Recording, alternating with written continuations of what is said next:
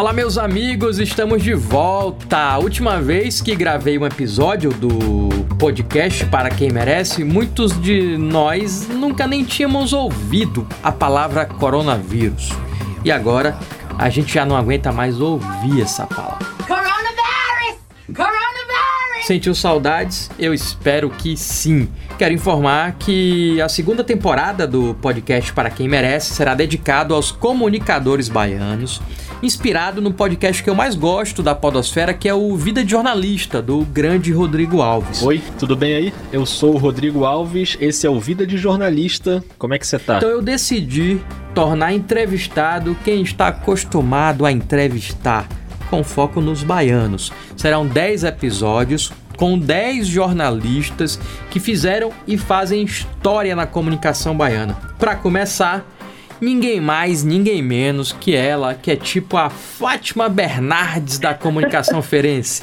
Rosto e voz conhecidos do público, um ícone, uma joia rara, patrimônio do jornalismo baiano. Madalena Braga, que honra ter você aqui no podcast para quem merece. 12 horas 20 minutos, você está vendo imagens ao vivo aí de Feira de Santana, Avenida Presidente Dutra. Oi, Rafa, bom dia para você, bom dia a todos. Olha, tô assim, meu Deus, você falou comigo aí, falando de mim com muita emoção, e eu quero chamar a atenção aí de todos, né? Os amigos falam da gente com emoção, e quem fala com emoção, a tendência é exagerar. Eu estou emocionada aqui com tudo que você disse, é um prazer muito grande estar com, nesse bate-papo aí com você e agradecer né, a oportunidade também de você me colocar né, como um dos nomes do jornalismo é, na comunicação baiana. Muito obrigada mesmo por esse carinho. Você merece, tudo isso ainda é pouco. Olha, eu acho difícil alguém não saber quem é a Madalena Braga, mas deixa eu contar um pouquinho da história dela.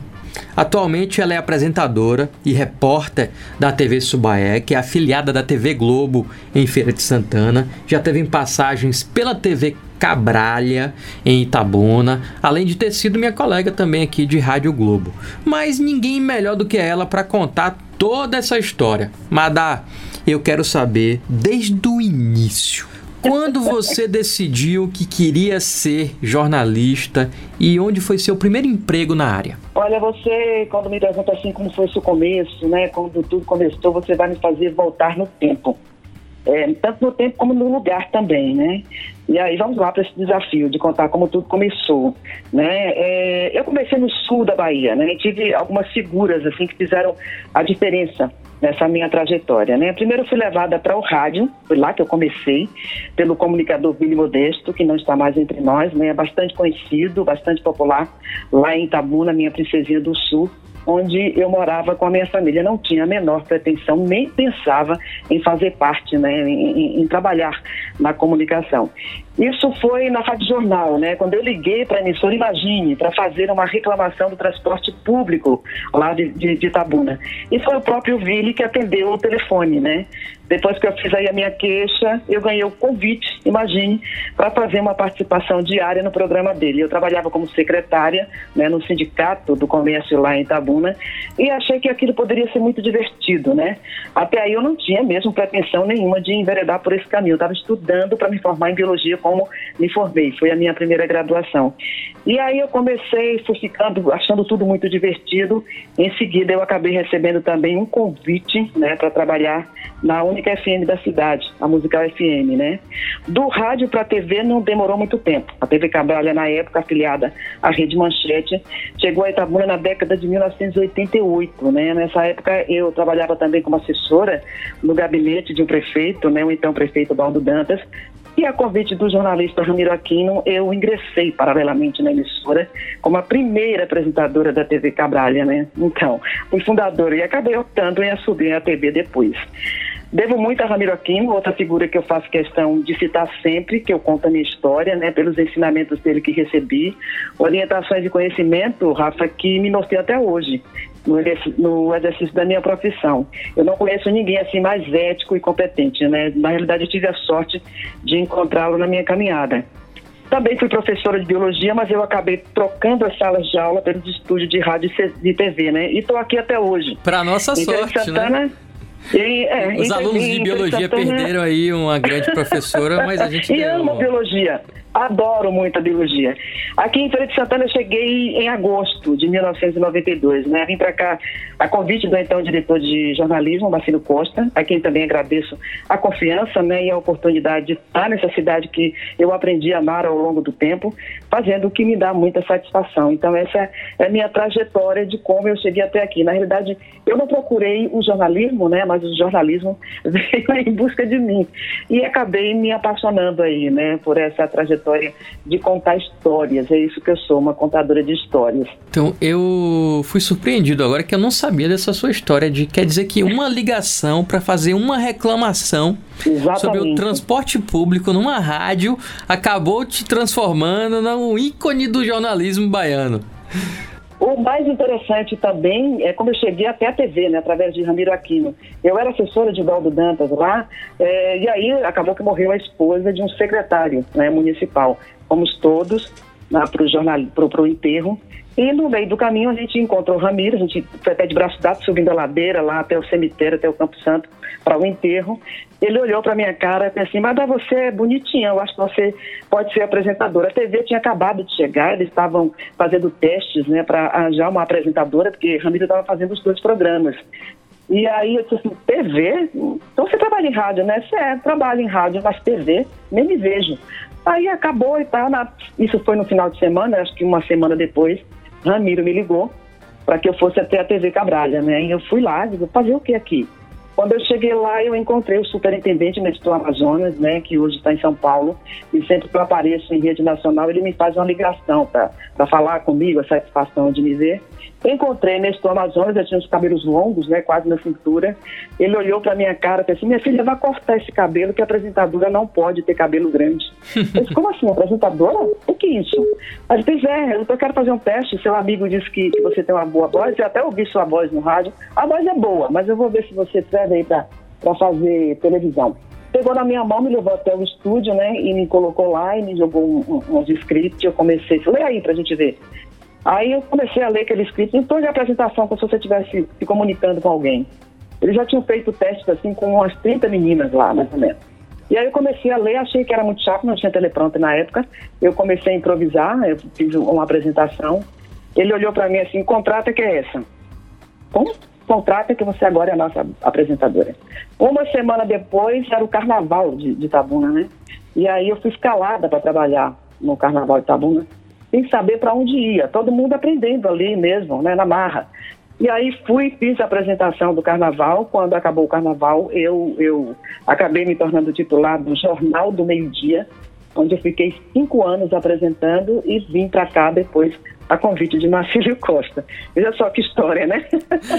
é, o Madá, e como é que você enxerga hoje o mercado do jornalismo baiano? Existe mesmo esse glamour que as pessoas que estão fora, né, que acompanham só assistindo pela televisão, é, existe esse glamour que essas pessoas enxergam na profissão? Olha, é, eu não vejo o jornalista como um artista, né, como uma celebridade. Nós estamos aqui para informar o público, apurar notícias. Eu sou do tempo de jornalismo onde vale muito mais informar né, do que difamar, onde não se deve fazer espetacularização da notícia em nome de qualquer outro interesse que não seja levar informação de qualidade até o público, né? Esse é o papel do jornalista, eu acho, né? Um, um, um, acho não, tenho certeza, um papel que, em minha opinião, nunca foi tão necessário, assim, tão essencial na apuração dos fatos, né, dos acontecimentos, levando esses fatos até a população através dos veículos de mídia. Então, eu não, não acho que o jornalista ele tem que ser uma celebridade, ele tem que ser um informante. Né? Ele tem que ser esse porta-voz da comunidade é, no, no, mundo onde nós vivemos nessa sociedade contemporânea, né? em meio a essa era das fake news, com essa responsabilidade de você apurar a notícia com qualidade e entregar ao público para que o público possa é, se informar, porque a informação muito bem apurada ela tem inclusive esse papel transformador, né? Então eu acho que o jornalista seja celebridade, ele está a serviço da comunidade. E o mercado hoje, é, é, a, gente, a gente vê que esse mercado tem, lógico que, que nós estamos aqui, somos a prova disso, de que somos jornalistas responsáveis, que trabalhamos em nome da informação de qualidade, mas nós vivemos aí nesse mercado em meio a tanta notícia fantasiosa, tanta notícia mentirosa, né, que pode ser um risco até para a vida do indivíduo. Como a gente cita agora a era da pandemia, né, essa pandemia que nós estamos vivendo, com tanta notícia é, tanta notícia mentirosa, com tanta notícia perigosa que pode comprometer a vida do cidadão. O mercado ele tem sido muito difícil porque o mercado ele ficou muito restrito também, né? Nós temos muitos profissionais aí que estão entrando no mercado todos os anos e às vezes eu encontro colegas meus, futuros colegas que dizem aí, é, eu quero entrar no mercado, mas está tão concorrido, eu não sei se eu tenho oportunidade. Então, eu costumo dizer para essas pessoas: é a sua paixão, é, é, é, é o seu sacerdócio, que para mim é. Então, vá à luta, né? Não tem essa de você achar que vai ganhar muito dinheiro. Não vai, né, Rafa? A gente sabe disso. Mas a gente é, é movido mesmo pela paixão, por esse sacerdócio de fazer o jornalismo. É assim que eu entendo é, o mercado para mim. Estou inserida nele há mais de 30 anos, tenho encontrado a satisfação de trabalhar com todas as dificuldades que o mercado é, é, é hoje no, no, nos proporciona, né, nos impõe, mas a satisfação, essa paixão que eu descobri pelo jornalismo, de contar história, de fazer o que eu gosto, de fazer o que me faz feliz, é o que vale a pena. É mais pela paixão mesmo, porque se fosse Exatamente. pelo dinheiro, a maioria já tinha saído, né? já tinha abandonado. Mas, Madá, agora eu quero convocar meu amigo Victor Pinto, ele é jornalista, é editor do site BNews e que também atua no rádio. Ele vai fazer participações especiais nessa segunda temporada aqui do podcast Para Quem Merece. Ele vai fazer perguntas aos nossos entrevistados. E quando eu disse a ele que Madalena Braga seria nossa primeira, nossa primeira convidada, ele ficou super empolgado, visto que ele é um grande fã seu, viu? Ele vai fazer a pergunta: Olá a todos, olá Velame, agradecer pela, pelo espaço, pela oportunidade de poder participar desse programa. E principalmente agradecer a oportunidade de poder fazer uma pergunta para ela que para mim, eu a considero, Velame sabe bem disso, a musa do telejornalismo baiano, o mito do telejornalismo baiano, porque eu cresci assistindo Madalena Braga. Hoje é, eu me espelho muito, me espelhei e me espelho muito nela dada a sua simpatia e a sua segurança na hora de passar a informação no ar. É, assisti muito Madalena em Conceição do Coité, pela TV Subaé. Hoje eu moro em, em, Salvador e eu tenho muito o que elogiar a TV Bahia do fato de colocá-la no ar, colocá-la no noticiário estadual de uma maneira rotineira. Eu tenho a oportunidade de poder assisti-la no Jornal da Manhã e às vezes eu até pesco na Globoplay é, algum noticiário de feira para poder assistir e também acompanhar a sua desenvoltura no ar. E a minha pergunta são duas, na verdade. É, primeiro, saber se você já teve algum convite para atuar no noticiário nacional se já teve, se já foi sondada, se tem vontade, se for convidada hoje, se vai, uma CNN da vida, uma Globo News da vida, chamar para ser como se fosse uma repórter fixa do Nacional, se já teve isso. E segundo, qual foi o maior perrengue que Madalena Braga já passou e tem lembrança da sua vida jornalística como repórter de televisão? Antes de encerrar e ouvir a, a pergunta de Madalena, dizer assim que eu tive também uma satisfação de ter sido entrevistado por ela, uma vez que ela teve em Coité para fazer uma matéria sobre o museu, o Museu de Carlos Neves. E eu tive a oportunidade de falar um pouco da história do meu jornal nessa matéria. E eu tenho foto, tenho vídeo e guardo com muito carinho e muito respeito esse material, por ter. Aí o pessoal fala: ah, jornalista não pode ter fã, não pode ser fã de ninguém, jornalista não pode ser tiete. Sou sim tiete da Madalena e eu quero dizer que é com muita alegria que eu faço essa. Eu participo dessa entrevista aqui. Um abraço. Tá aí o Vitor, mais um fã seu, viu, Madá? Ele é o Vitor. Ô, Vitor, muito obrigada. Eu costumo dizer que eu sou muito privilegiada quando eu cheguei aqui em Feira Santana. Você chega com medo, né? Uma mudança, né? Você sai de uma emissora que você já conhece de uma certa forma o seu público e você vem é, para um novo desafio. Aqui eu cheguei para apresentar, né? O, o, o Bahia Meio Dia, é, que na época era o BAPV primeira edição e também fazer reportagens. Então você chega com muito cuidado, né, observando as pessoas que aqui estão. Tive colegas que me orientaram muito. Você chega sem conhecer a cidade, sem saber das particularidades da cidade, não deixa de ter um desafio, né? É no mesmo estado, mas é uma outra cidade com pessoas diferentes, com posturas diferentes, e você chega para conquistar um espaço, mostrar o seu trabalho, então você tem que observar o colega que está ali, aprender com eles, né?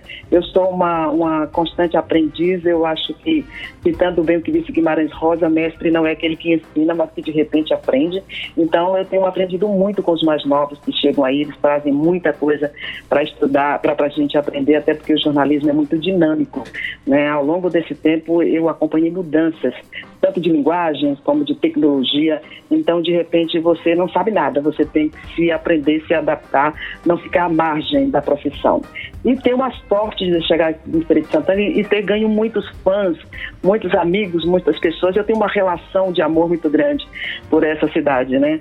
Aprendi a amar a princesa do sertão, hoje eu me, me considero referência, tenho até título já. E tenho uma relação muito boa com o público e, e, e me orgulho de dizer que sinto a credibilidade né, do, do telespectador. Então, é, para o Nacional, Vitor, não fui convidada, nunca não, vou admitir, não, não tive convites para fora da Bahia, né?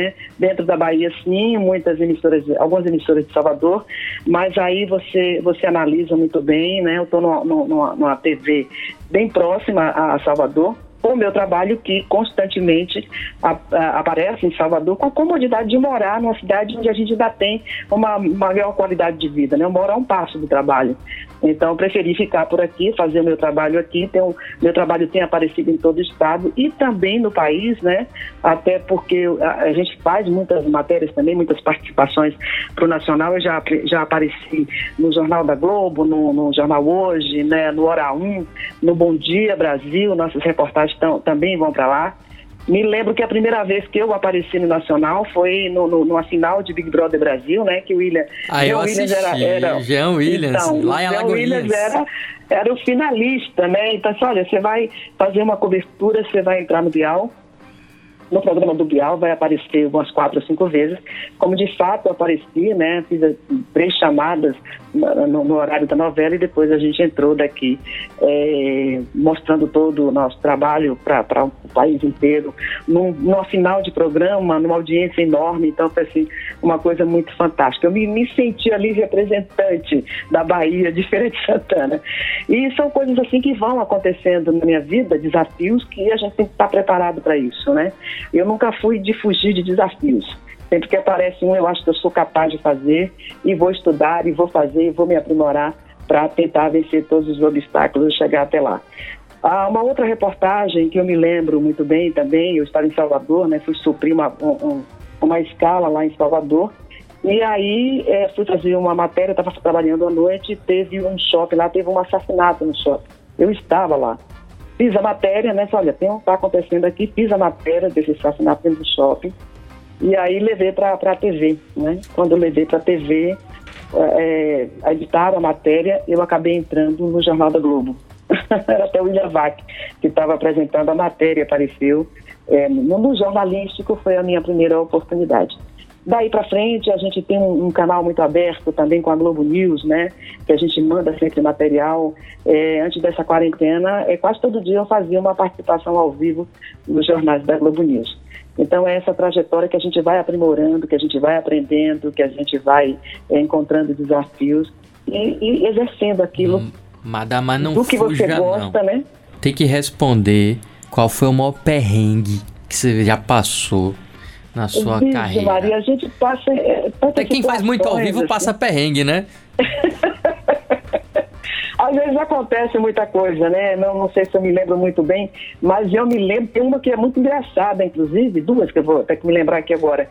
É, eu fui fazer uma matéria, né? A gente, a gente prima muito pelo jornalismo comunitário, que para mim eu acho que é o jornalismo da hora, né? Essa, é, o jornalismo comunitário para mim é, é, fantástico, porque é a oportunidade que eu tenho que ir lá mostrar as mazelas da sociedade, né?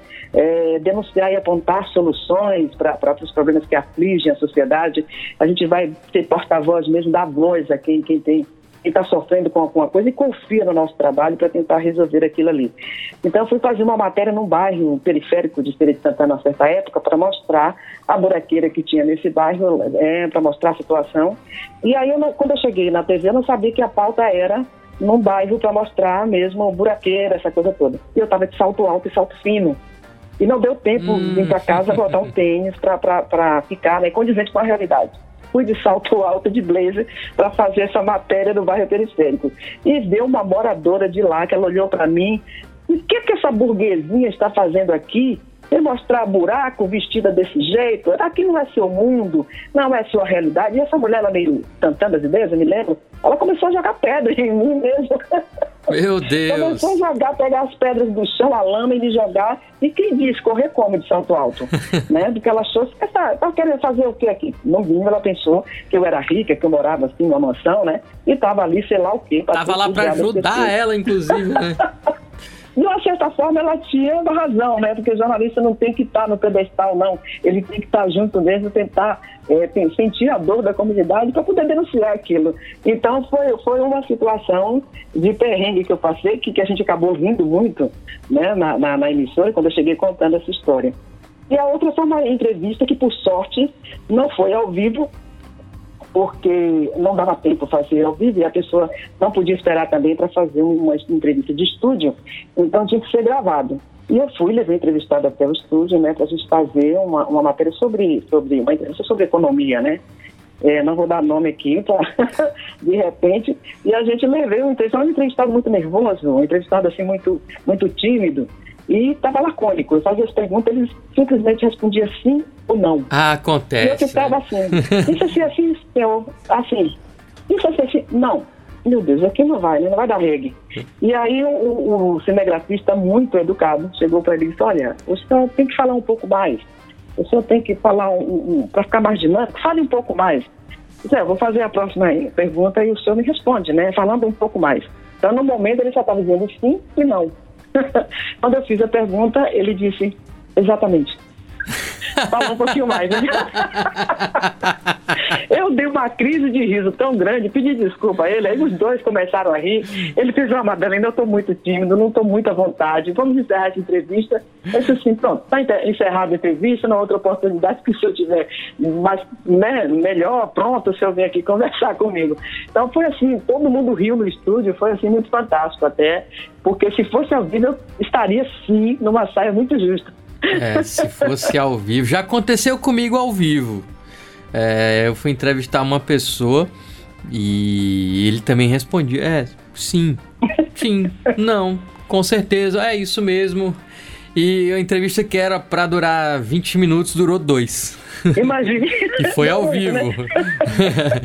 Meu Deus. É que tem gente que fica muito nervosa, né? Quando. É até fora é, do microfone, ela é. conversa normal. É. E aí, quando entra no ao vivo, parece que a pessoa vira uma chave e trava. Acontece. Já aconteceu situação assim de pessoas que dão aula, palestras e quando você põe no estúdio que você liga as luzes, aqui parece que intimida e a pessoa trava. É, exatamente. É, é compreensível, não é a praia da pessoa, né? não é o cenário que ela está acostumada a, a, conviver diariamente como a gente. E assim mesmo a gente, às vezes, dá um branco, dá uma situação de nervoso. É, é, é compreensível.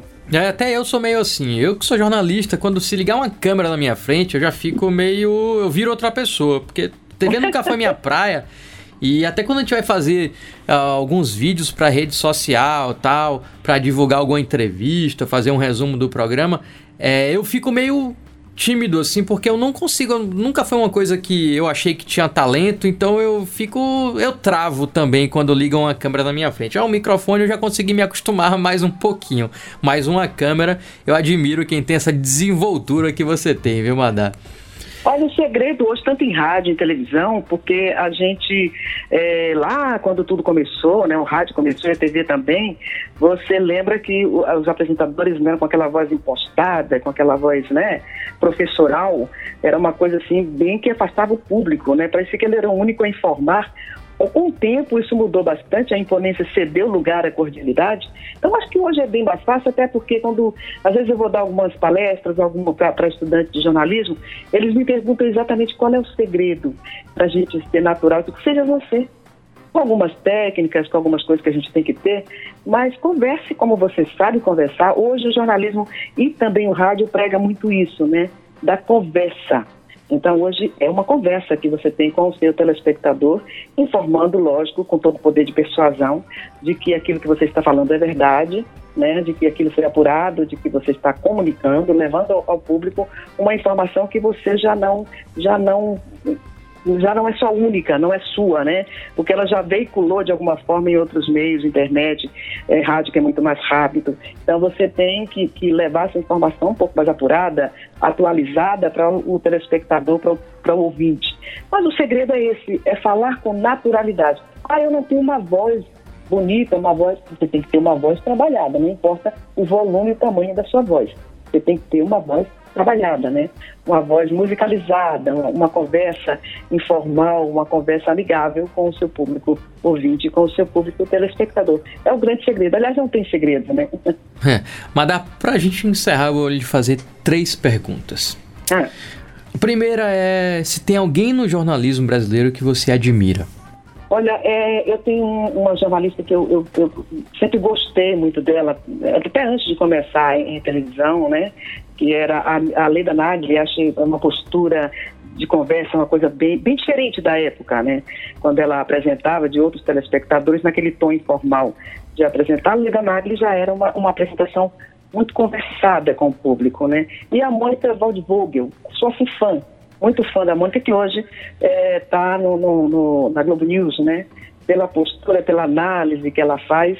E gosto muito também da Renata Lopretti, eu acho que é assim, fantástica, o conhecimento que, apurado que ela tem, é uma jornalista muito bem informada, muito bem posicionada, né?